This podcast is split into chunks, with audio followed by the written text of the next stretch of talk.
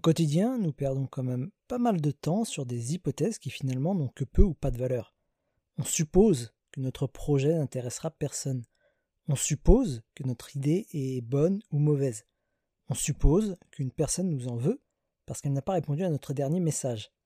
On perd beaucoup de temps à supposer ceci ou cela, alors que la seule façon d'être certain de quoi que ce soit, c'est de se baser sur des faits. Et pour les obtenir, il faut souvent passer à l'action. Une idée, finalement, c'est qu'une hypothèse. Passer à l'action, c'est confirmer cette hypothèse. Plus on passe à l'action régulièrement, plus on confirme ou infirme nos hypothèses. Et on cumule alors quelque chose de plus précieux que des hypothèses, des expériences. Des expériences de ce qui fonctionne ou ne fonctionne pas. C'est grâce à toute cette expérience accumulée que nous pouvons prendre des décisions plus rapidement, plus simplement.